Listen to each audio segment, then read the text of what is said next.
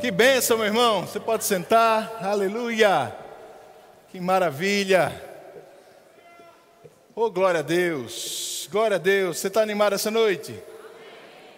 Coisa boa. O louvor me tentou mudar a pregação aqui. Quase que eu ia falar da volta de Jesus. Meu Deus do céu. Mas Jesus está voltando, meu irmão. E pode ser antes do culto acabar. Você está pronto? Aleluia. Glória a Deus mas a gente vai falar de algo que Deus colocou no meu coração também. Amém? Vamos falar um pouquinho sobre desejos e propósitos. Amém? Quantos aqui têm desejos? Glória a Deus. Você sabe que Deus ele quer suprir os desejos do teu coração, irmãos?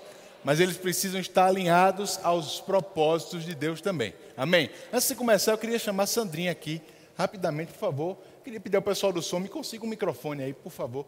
Sandrinha me contou um testemunho alguns dias atrás de algo que aconteceu com ela e eu queria que ela rapidamente contasse esse testemunho para a gente se alegrar, animar a sua fé também. Obrigado, Sandrinha. Graça e paz, amém, irmãos? Então, é, ok.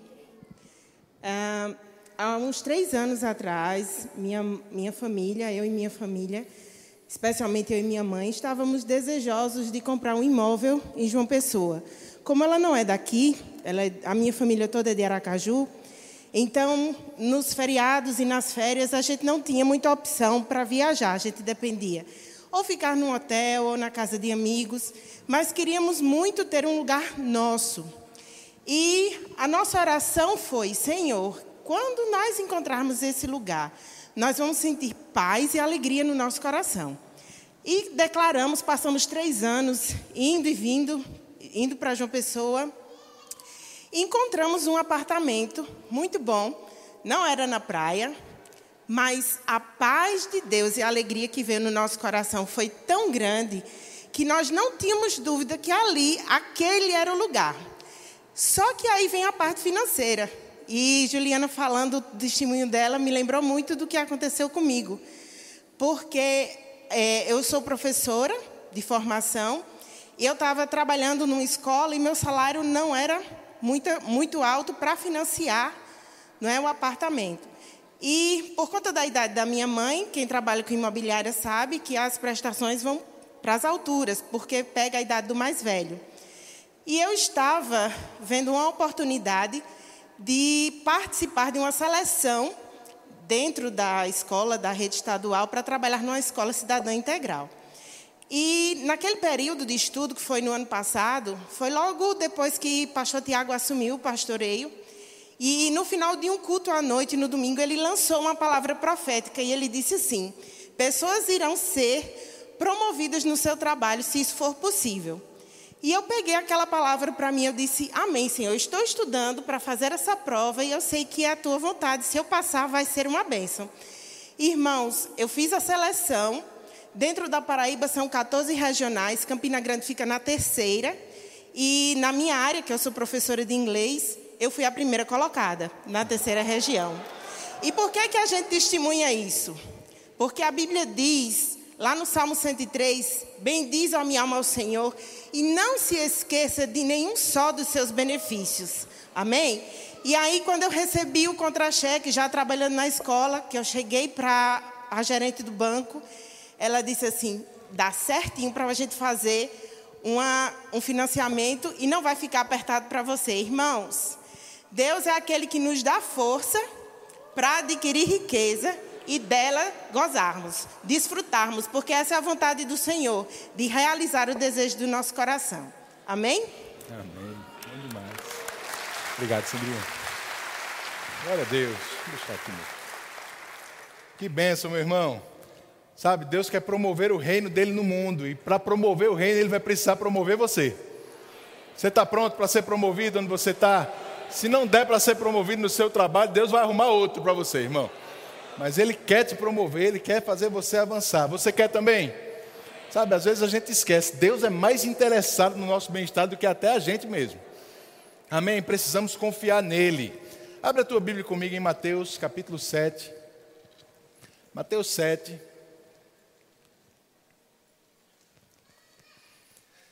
Aleluia. Nós vamos falar sobre desejos e propósitos, como eu falei para você. Mateus capítulo 7, versículo 7 também. Acompanha comigo, diz assim: Pedi e dá-se-vos-á, buscai e achareis, batei e abri-se-vos-á, pois todo o que pede recebe, o que busca encontra, e a quem bate abri-se-lhe-á. Ou qual dentre vós é o homem que, se porventura o filho lhe pedir pão, lhe dará pedra? Tem alguém assim aqui? Se seu filho lhe pedir pão, tem uma boa oportunidade lá fora no hall para você comprar o pão da, da escola de missões. Amém? Versículo 10: Ou se lhe pedir um peixe, lhe dará uma cobra. Lucas ainda diz um escorpião. Olha só isso, irmão.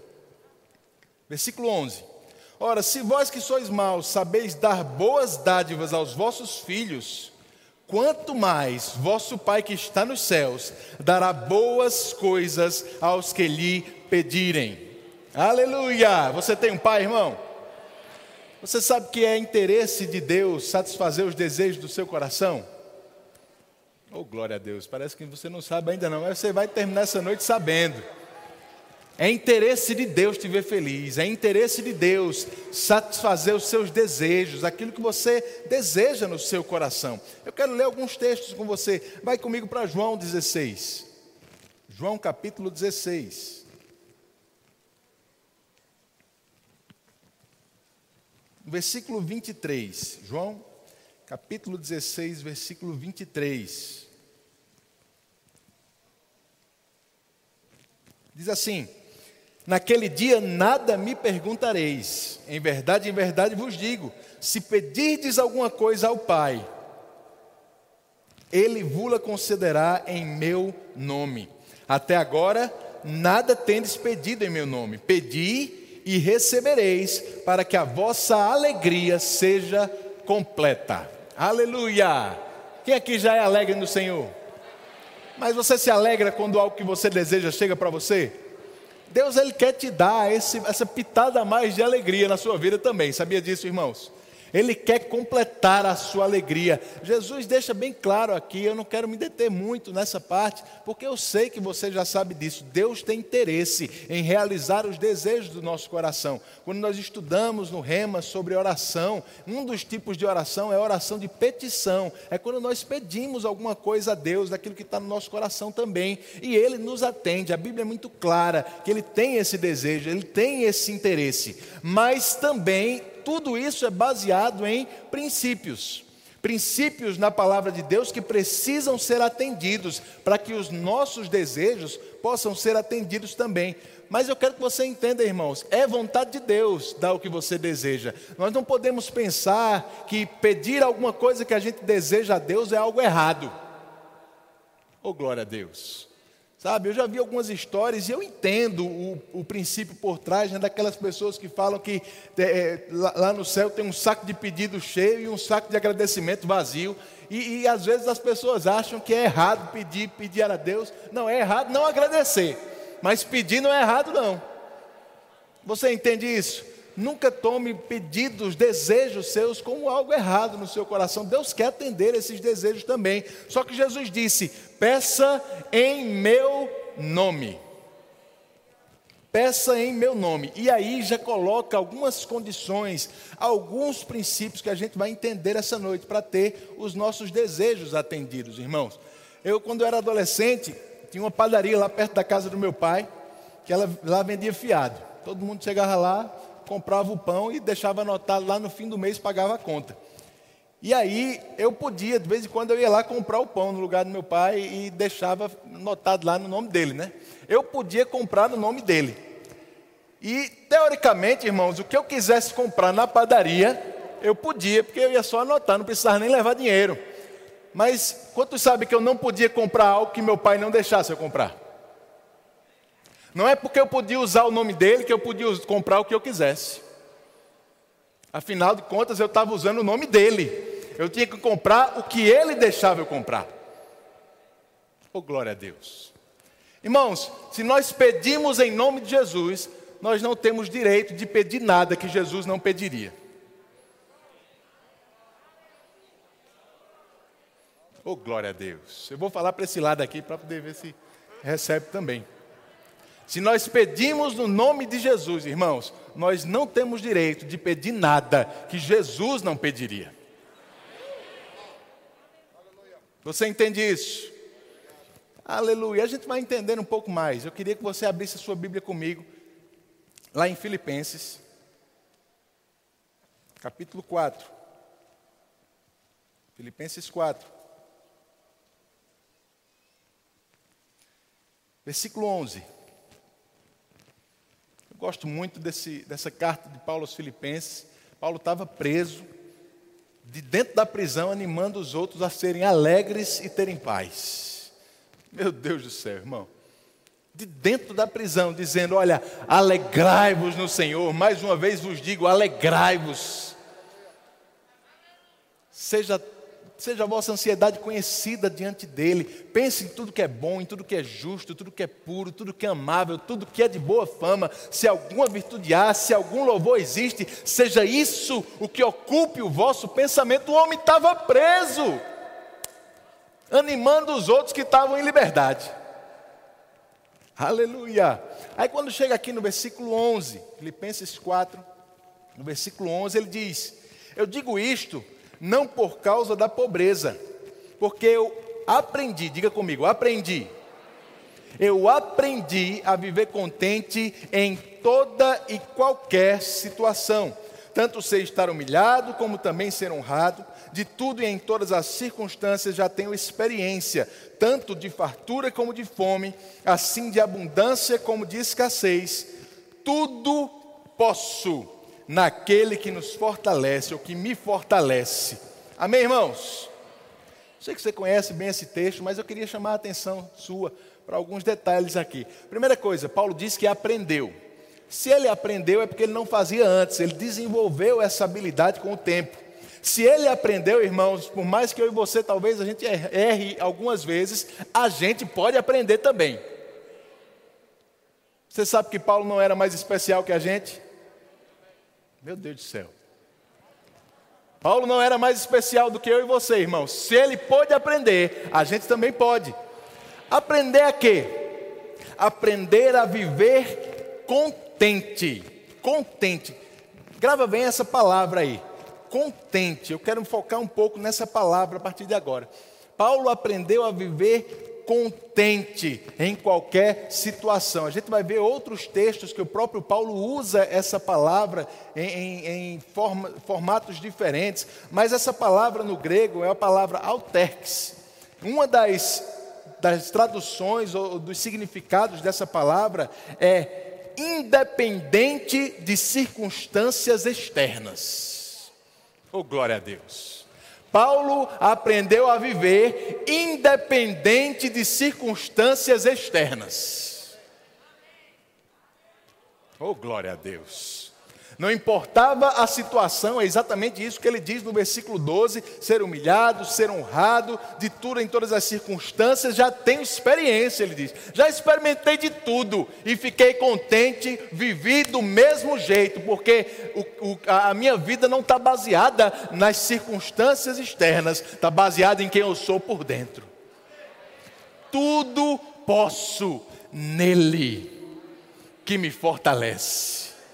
Paulo sabia, eu estou nele, eu estou em Cristo. Diga comigo, eu estou em Cristo. Você está em Cristo, irmãos, é isso que a gente celebrou hoje na nossa ceia. Nós estamos assentados à destra de Deus, nas regiões celestiais, em Cristo Jesus. Estamos nele. Nós temos essa condição como salvos, filhos de Deus, nascidos de novo. O que nós somos por dentro não pode ser mudado pelo que está acontecendo fora. Você entende isso? Paulo tinha essa consciência, ele aprendeu a desenvolver essa consciência de viver contente. Essa palavra contente, ela traz o sentido de satisfação, de ser suficiente, mas é por causa do que está dentro, e não do que está fora, do que está dentro. Amém? O irmão Reagan, ele dá um exemplo que eu gosto muito naquele livro, O que fazer quando a fé parece fraca e a vitória perdida ele vai falar sobre confissão de fé. E, e ele faz uma separação entre o que nós, o que a Bíblia ensina sobre confissão de fé e o que o mundo fala acerca de confissão positiva. Porque às vezes as pessoas confundem as duas coisas como se fosse a mesma coisa. O mundo, você pode ver a psicologia, ela fala sobre pensamento positivo, confissão positiva, mas nós falamos sobre confissão de fé. Qual é a diferença? O irmão Rega conta um exemplo, ele diz: olha, quando um time de futebol, e no, no, no livro ele usa futebol americano, né? O time de futebol está lá no vestuário, pronto para sair para o jogo, o técnico junta todo mundo faz aquela rodinha para animar eles, para dar aquele gás, para dar uma motivada e diz para eles: todo mundo fala assim, nós vamos vencer. Aí todo mundo repete: nós vamos vencer. Todo mundo diz: a gente pode. Aí todo mundo diz: a gente pode. E eles começam a se motivar com aquelas palavras. Mas o que é aquilo? Confissão positiva declaração positiva, porque eles estão falando para se animar a partir da capacidade que eles têm, do treinamento que eles tiveram, do esforço que eles colocaram para chegar até aquele dia de jogo. Amém? Mas qual é a diferença disso para a confissão de fé? É porque quando a gente confessa a palavra, irmãos, nós não estamos confessando baseado na nossa força. Nós não estamos baseados na nossa capacidade nós não estamos baseados no que a gente pode fazer, mas no que Jesus já fez por nós. É por isso que com sintomas eu posso dizer eu sou curado, porque não é o que eu posso, não é o que eu sinto, é o que eu sou. É o que a Bíblia diz que eu sou. Vamos repetir isso? Diga eu sou o que a Bíblia diz que eu sou. Diga eu posso o que a Bíblia diz que eu posso. Eu tenho o que a Bíblia diz que eu tenho. Aleluia! É o que nós somos nele, na palavra, é o que a palavra diz ao nosso respeito, que é a base daquilo que a gente confessa, a base daquilo que a gente crê, daquilo que a gente vive. Não é a minha força, não é a minha capacidade, não é a minha conta no banco, não é o que eu estou sentindo, não é a quantidade de circunstâncias que me cerca, é o que ele fez por mim que faz a diferença. Paulo disse: Eu estou preso, eu já passei por todas as experiências, de todas as circunstâncias, sem ter fartura, sem não ter nada, mas eu aprendi a viver contente, a viver alegre, satisfeito, independente do que está por fora, porque o que está fora não muda quem eu sou por dentro. Tudo posso naquele que me fortalece. Aleluia! Nossa alegria não depende das circunstâncias, irmãos.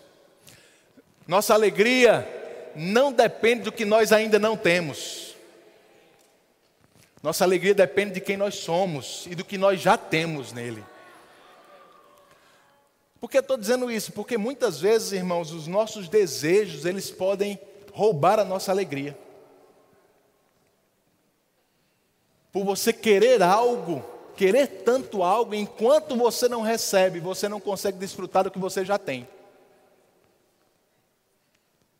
Esse é um tipo de desejo que é contrário à palavra de Deus. A gente vai estudar mais, mas eu queria que você fosse comigo para Hebreus capítulo 13. Em Hebreus 13, a gente vai ver essa mesma palavra que Paulo usa, uma palavra bem parecida, sobre aprender a viver contente. Hebreus capítulo 13, Versículo 5.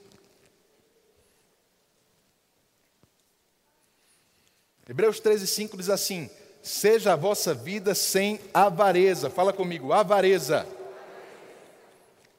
Contentai-vos com as coisas que tendes. Aleluia.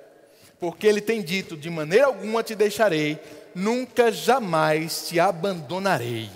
Assim afirmemos confiantemente: O Senhor é o meu auxílio, não temerei. Quem me poderá fazer o homem? Aleluia.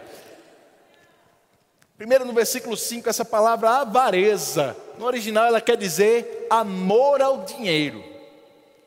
Amor ao dinheiro, irmãos.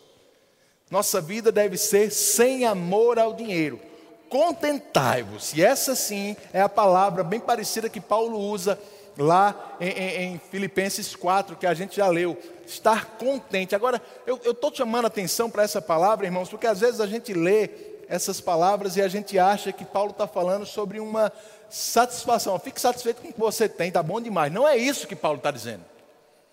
Amém? Não é esse conformismo que Paulo está pregando. A gente não precisa estar tá conformado com o que nós temos, mas a gente precisa estar alegres com o que nós temos. O que a gente não pode, irmãos, é estar tá murmurando por causa do que nós não temos. É isso que Paulo está ensinando com essa palavra. Esteja contente, contentai-vos, aprendi a viver contente. Você não precisa se conformar, Deus quer dar os desejos do teu coração, mas não são esses desejos que são a base da tua alegria, é o que você tem hoje. Não fique triste pelo que você ainda não recebeu.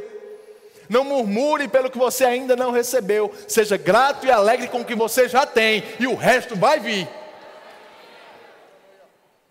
Contentai-vos com o que tendes, porque ele tem dito: de maneira alguma te deixarei, jamais, nunca jamais te abandonarei. Esse é o nosso Pai. Você tem um Pai, irmão. Diga, eu tenho um Pai. Se um Pai natural sabe dar coisas boas aos seus filhos, imagina o nosso Pai celestial. Amém. Aleluia. Mais um texto, eu queria que você fosse para 1 Timóteo, capítulo 6. A gente está estudando um pouco a palavra.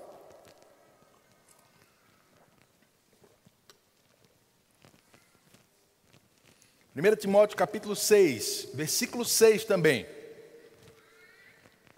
Paulo ele vem falando desde o começo do capítulo sobre ministros, falsos ministros, pregando doutrinas erradas visando lucro, fazendo comércio da palavra de Deus achando que a piedade é fonte de lucro. Aí ele diz aqui no versículo 6: De fato, grande fonte de lucro é a piedade, com contentamento. Aleluia. Eu confesso a você que esse foi o texto que, que originou essa pregação toda. Eu passei uns dias pensando sobre isso, irmãos. Grande fonte de lucro é a piedade, mas com contentamento, porque eu sempre olhava essa palavra contentamento com um pouco dessa ideia de conformismo, mas o Senhor queria me mostrar diferente, amém? O Senhor queria me mostrar o, o que ele estava pensando aqui, era o mesmo Paulo que estava escrevendo, é a mesma palavra lá de Filipenses 4, de Hebreus capítulo 13, a gente vai ler outro texto já já que fala isso. Mas essa palavra contentamento é a palavra grega autarqueia, que quer dizer estar suprido de todas as necessidades para a vida. Oh, glória a Deus! Estar suprido de todas as necessidades para a vida. Você está me entendendo, irmãos? Autarqueia é uma palavra bem parecida com a palavra nossa portuguesa, que é autarquia. Oh, glória a Deus. Diga para o seu irmão, você é uma autarquia, meu irmão. Aleluia! Eu estava pesquisando um pouco sobre essa palavra, autarquia, e eu vi que essa palavra no português ela é originada justamente de duas palavras diferentes no grego, palavras parecidas, mas diferentes. Uma dessas palavras no grego fala de alguém que governa a si mesmo, que se autogoverna. A outra palavra é justamente essa que está aqui em 1 Timóteo 6,6, que é alguém que é autossustentado. Ele tem tudo o que ele precisa nele mesmo. Oh, glória a Deus. Eu acho que você não entendeu ainda, irmão. Aprendeu a viver contente, suprido, ciente de que tem tudo o que precisa para viver uma vida proveitosa, próspera, alegre nessa terra. Esse foi o resultado que Paulo chegou, irmãos. Entender que ele está suprido de todas as necessidades para a vida. É interessante, eu estava pesquisando, e aqui é só um parêntese na pregação, mas Guto, se você está acompanhando o, o, as lives, essas coisas, Guto gosta de falar do grego cearense, né? De vez em quando ele traz uma tradução do grego cearense. Aí eu estava procurando a palavra autarquia lá no Google, achei um dicionário e no meio das versões tinha uma assim, ó, autarquia. No falar do Ceará, é um elogio a uma pessoa com características confiáveis e com autonomia ou respeito. Aí tem um exemplo, diz assim: Outro dia eu encontrei com Dudé. Aí o outro diz Macho, Dudé sabe tudo, cabe é uma autarquia. Então o grego cearense está no Google. Brincadeira não, irmãos. Diga de novo para o seu irmão, diga, você é uma autarquia, meu irmão. Diga para ele, você está suprido de todas as necessidades para a sua vida. Aleluia! Aleluia! Contentamento é entender o que eu preciso para a vida, eu já sou, eu já tenho, eu já posso. Aleluia! Aleluia! 2 Coríntios capítulo 9, vai lá.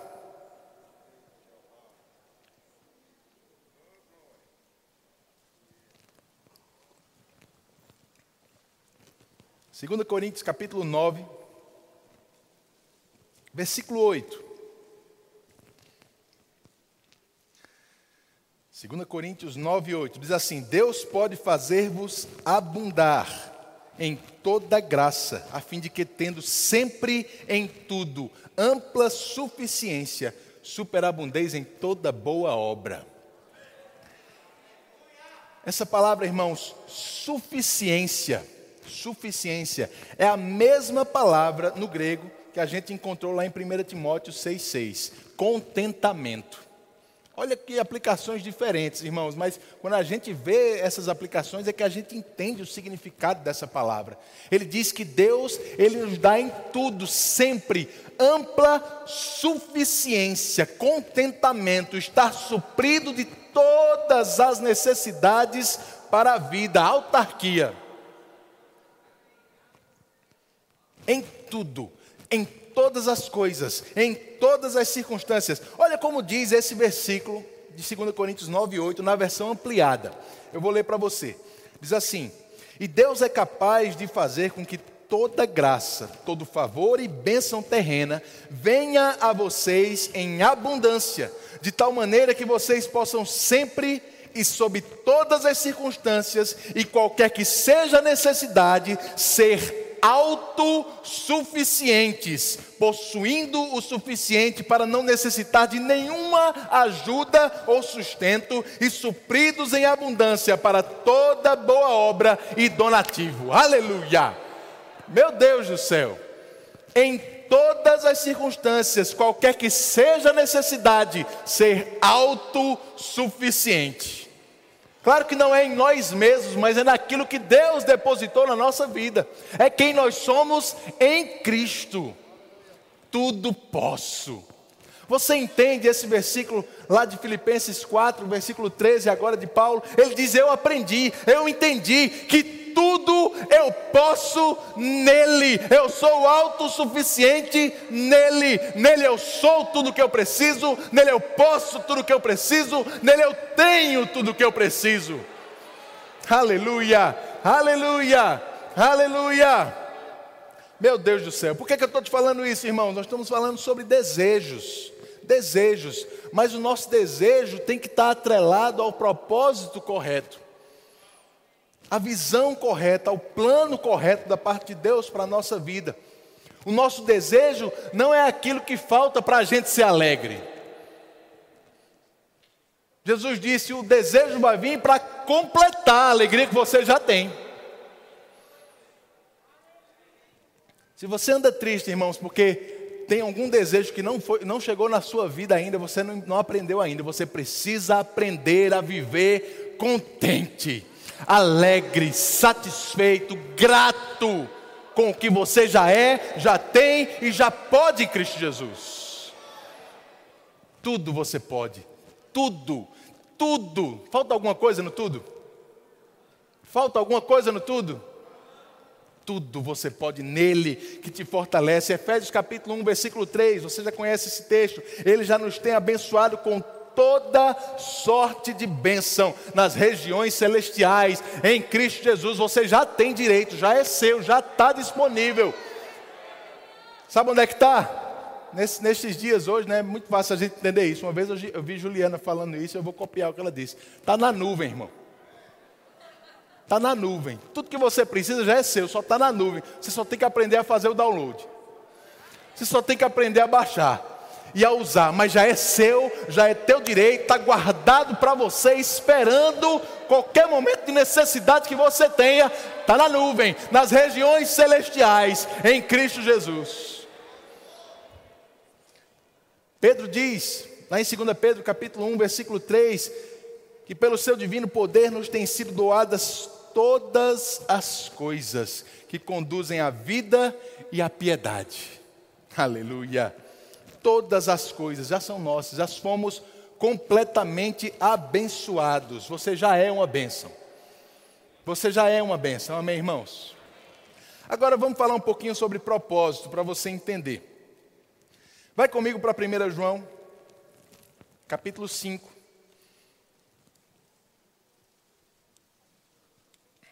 1 João 5. A gente vai ler o versículo 14.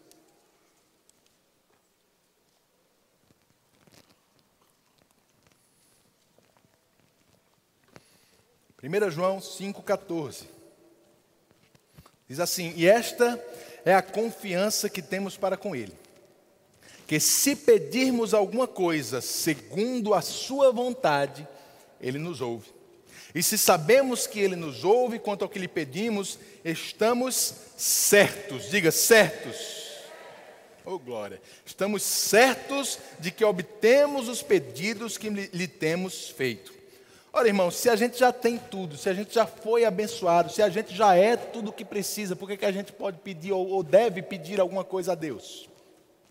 A gente não pede para ser, a gente pede algo que a gente precisa para fazer.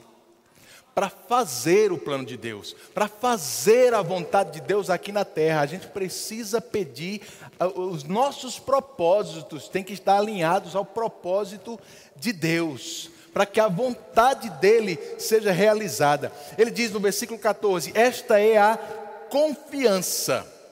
Confiança. O irmão Rick Renner, no livro Armado para o Combate, ele diz que essa palavra confiança retrata alguém que é extremamente ousado e corajoso.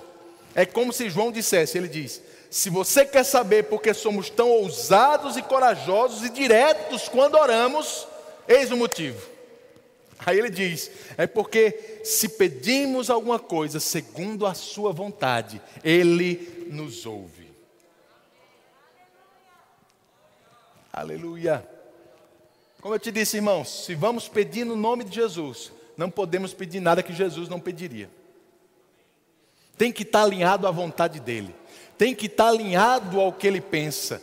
Precisamos pedir a Ele baseado nos mesmos propósitos, alinhados aos mesmos propósitos. Como é que a gente vai fazer isso? Quando estamos conectados com o Senhor, quando estamos sensíveis ao que Deus fala ao nosso coração, até o que a gente quer vai ser o que Ele quer também. Os nossos desejos vão ser os desejos de Deus.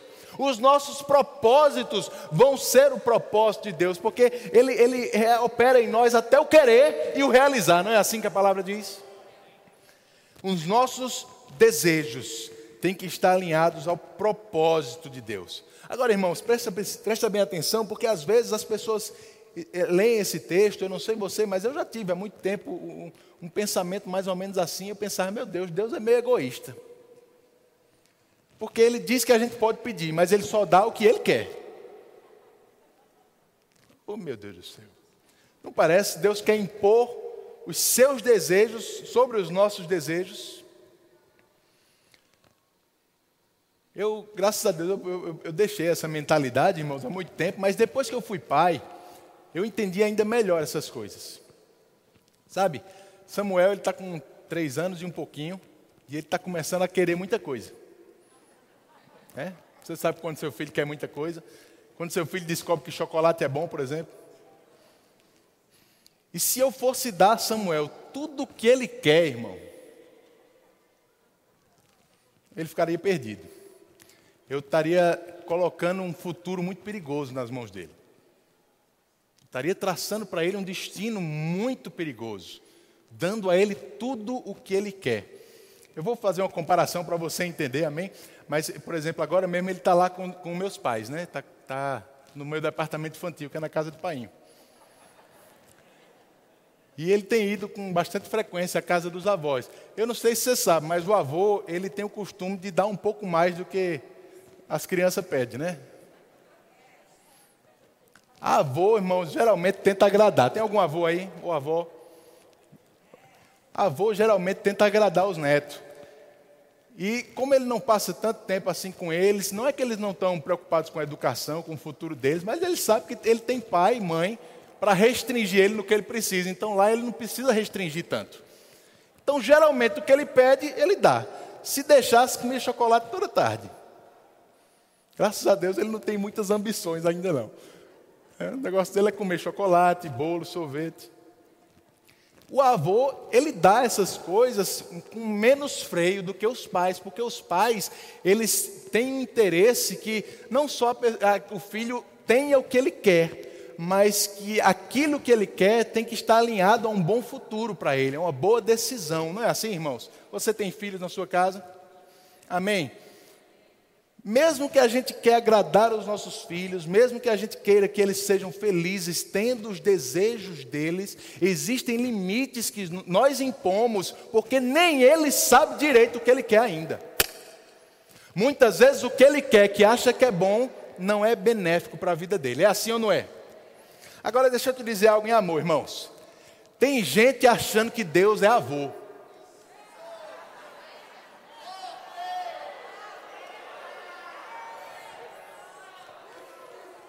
Mas Deus é Pai, irmão. Deus é Pai. Deus é Pai, Ele te ama, Ele quer te ver bem, Ele quer te ver feliz, Ele está vendo lá na frente, é por isso que Ele não te dá tudo que você pede, porque se não está alinhado à vontade dEle, não vai fazer bem a sua vida. Não vai fazer bem a sua vida.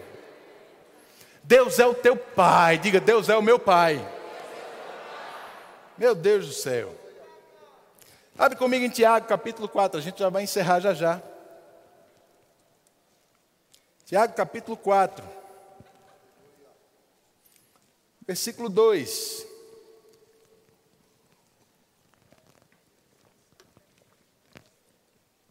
Diz assim: Cobiçais e nada tendes, matai e invejais e nada podeis obter, viveis a lutar e fazer guerras, nada tendes porque não pedis.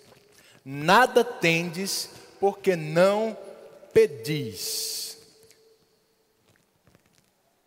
Pedis e não recebeis, porque pedis mal, para esbanjardes em vossos prazeres. Amém, irmãos? Nada tendes, porque não pedis. Olha que interessante. Tiago não diz, nada tendes porque não tendes dinheiro. É assim? Nada tendes porque teu salário é baixo. Nada tendes porque a tua conta bancária está zerada. Não. Nada tendes porque não pedis. Meu Deus do céu. Não pedis. Pedis e não recebeis porque pedis mal para esbanjar nos vossos próprios prazeres. Na nova versão transformadora, esse versículo 3 diz: Quando pedem, não recebem, pois seus motivos são errados. Pedem apenas o que lhes dará prazer. Os motivos são errados. O não ter, irmãos, não é fruto de não ter dinheiro para comprar. O não ter é fruto, primeiro, de não pedir ou de pedir mal.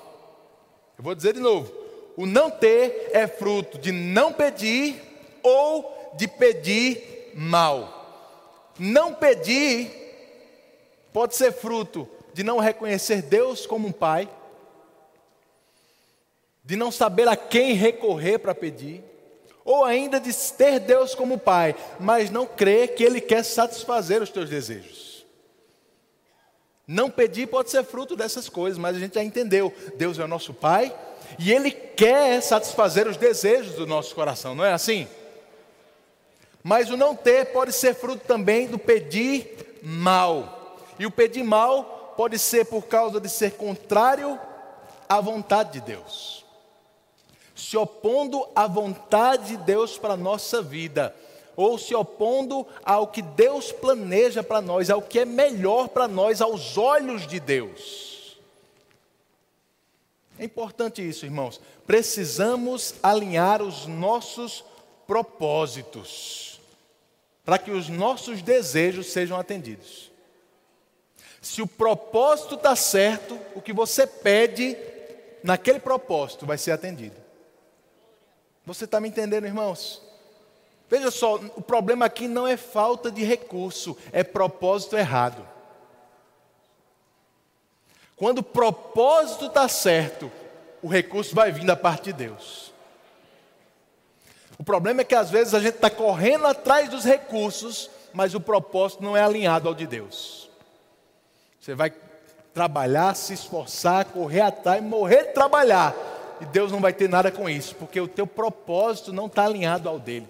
Eu queria indicar um livro para você essa noite, irmãos, um livro que todo mundo conhece: Planos, Propósitos e Práticas. Quem aqui já leu esse livro? Levanta a mão. Se você não leu, leia. Se você leu, leia de novo. Tem lá na nossa livraria planos, propósitos e práticas. O irmão Hegel ele diz algo maravilhoso nesse livro. Ele diz: olha, tem gente que fica fazendo planos e pedindo para Deus abençoar os seus planos. Irmão, é melhor pegar o plano de Deus, porque ele já vem abençoado. Já vem abençoado. Amém? O propósito certo vai sempre fazer com que os seus desejos sejam atendidos. Se você é, é, alinhar o teu propósito ao coração de Deus. Ambição, querida, é quando você quer só para você mesmo. Ambição é quando você quer, como, como ele diz aqui, para esbanjar. Para esbanjar nos seus prazeres. Essa palavra esbanjar significa desperdiçar, fazer despesas. Olha só. Se você pede só para esbanjar, se você pede para desperdiçar, esse tipo de pedido não é atendido por Deus. Você está pedindo mal. Um outro pedido mal é quando a gente pede para dar satisfação para os outros, para ostentar alguma coisa para os outros que a gente não é. Essa palavra ostentação é uma palavra da moda, né? Muita gente comprando coisas que não precisa para ostentar para os outros. Aleluia. Quem você é por dentro, meu irmão, não é definido pelo que você tem por fora. Não é uma roupa de marca, não é um carro importado caro que define quem você é. Você entende isso, irmãos? É pecado ter essas coisas de jeito nenhum, irmão. Pecado é essas coisas de ter. Pecado é você não ficar feliz sem ter elas. É você não estar contente, satisfeito, grato por não ter essas coisas. Isso é pecado. Amém? Aleluia. Ele diz: Pedi e não recebeis, porque vocês estão pedindo mal para esmanjar nos próprios prazeres. E a gente vai encerrar com isso. Irmãos, o propósito alinhado à vontade de Deus sempre envolve outras pessoas. Se a gente está pedindo só para nós mesmos, se o objetivo é só nós, se o objetivo é só a minha vida, não está alinhado com a vontade de Deus. Deus sempre quer te abençoar, mas Ele vai te dar sobrando para abençoar os outros transbordante. Ei, recalcado, sacudido e transbordante. É assim que Deus quer te dar. Para quê? Para quem está perto de você ser abençoado. Abraão, você vai ser uma bênção. Eu vou te abençoar para que você seja uma bênção. Amém. Se o teu propósito está alinhado, irmãos, os teus desejos vão estar alinhados e eles vão ser atendidos por Deus. O propósito certo sempre vai envolver mais pessoas além de você. Busque o propósito certo para você prosperar. Busque o propósito certo para os recursos chegar nas suas mãos. Quais são os propósitos certos? Dar boas condições de vida à sua família é um bom propósito. Amém? Presentear pessoas que você ama é um bom propósito. Ajudar pessoas que estão passando necessidade é um ótimo propósito pensando não só em você, pensando nos outros, pensando em quem está perto de você. Amém. Abençoar a igreja, os projetos da igreja, abençoar missionários que estão no campo. Esses são propósitos alinhados ao coração de Deus. E quando você alinha os teus propósitos ao dele, os teus desejos vão estar alinhados aos dele também e vão ser atendidos. Você quer ter os desejos sendo atendidos, irmãos? Alinhe eles ao coração de Deus. Não porque Deus quer impor a vontade dele para a sua vida, mas porque ele é o teu pai. Ele sabe o que é melhor para você. Ele sabe que até algumas coisas que você deseja não são boas para a tua vida. Então coloca os teus desejos no altar do Senhor. Senhor, eu estou desejando isso aqui. Está em linha com a tua vontade? Está em linha com o que você quer? Antes de você orar pedindo alguma coisa a Deus, primeiro, irmãos, conheça o que a palavra diz a esse respeito, para que você não esteja pedindo algo que você já tem. Você sabe que às vezes a gente pede algo que já tem? Já vi gente pedindo paciência. Ei, paciência é fruto do Espírito. Está dentro de você. Você precisa é, me desculpe, ter vergonha na cara e praticar. Amém? Então conheça o que a palavra diz para você não pedir o que Deus já te deu. Conheça o que a palavra diz para você não pedir o que está contrário na palavra. Ó oh, Senhor, aquela pessoa fez mal contra mim, eu te peço, joga um raio. Joga um raio, Senhor. Tem gente que diz assim: a vingança é do Senhor, Senhor me usa.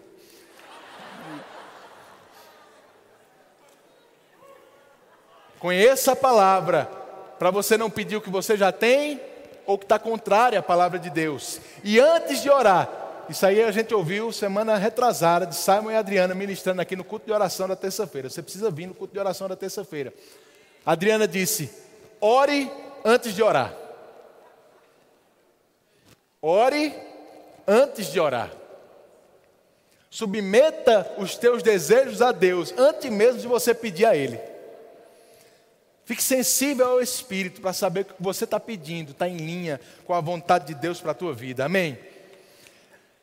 Para acabar lá em Salmos 37, versículo 4 diz: Agrada-te do Senhor, e Ele satisfará os desejos do teu coração. Sabe o que significa essa, essa palavra agrada-te no hebraico, irmãos? Significa ser habituado a mimo. Oh, glória a Deus. Ser habituado a mimo, a ser mimado. Se acostume, Deus é um pai que gosta de mimar aquele filho que tem vontade alinhada dele. Se o teu coração está alinhado a Ele, Ele quer fazer tudo que está no teu coração, Ele quer te dar tudo o que você deseja, Ele quer fazer chegar tudo o que você precisa às suas mãos, porque o teu propósito é certo. Vai chegar, diga, vai chegar, vai chegar. Deus tem ouvido a tua oração, irmãos.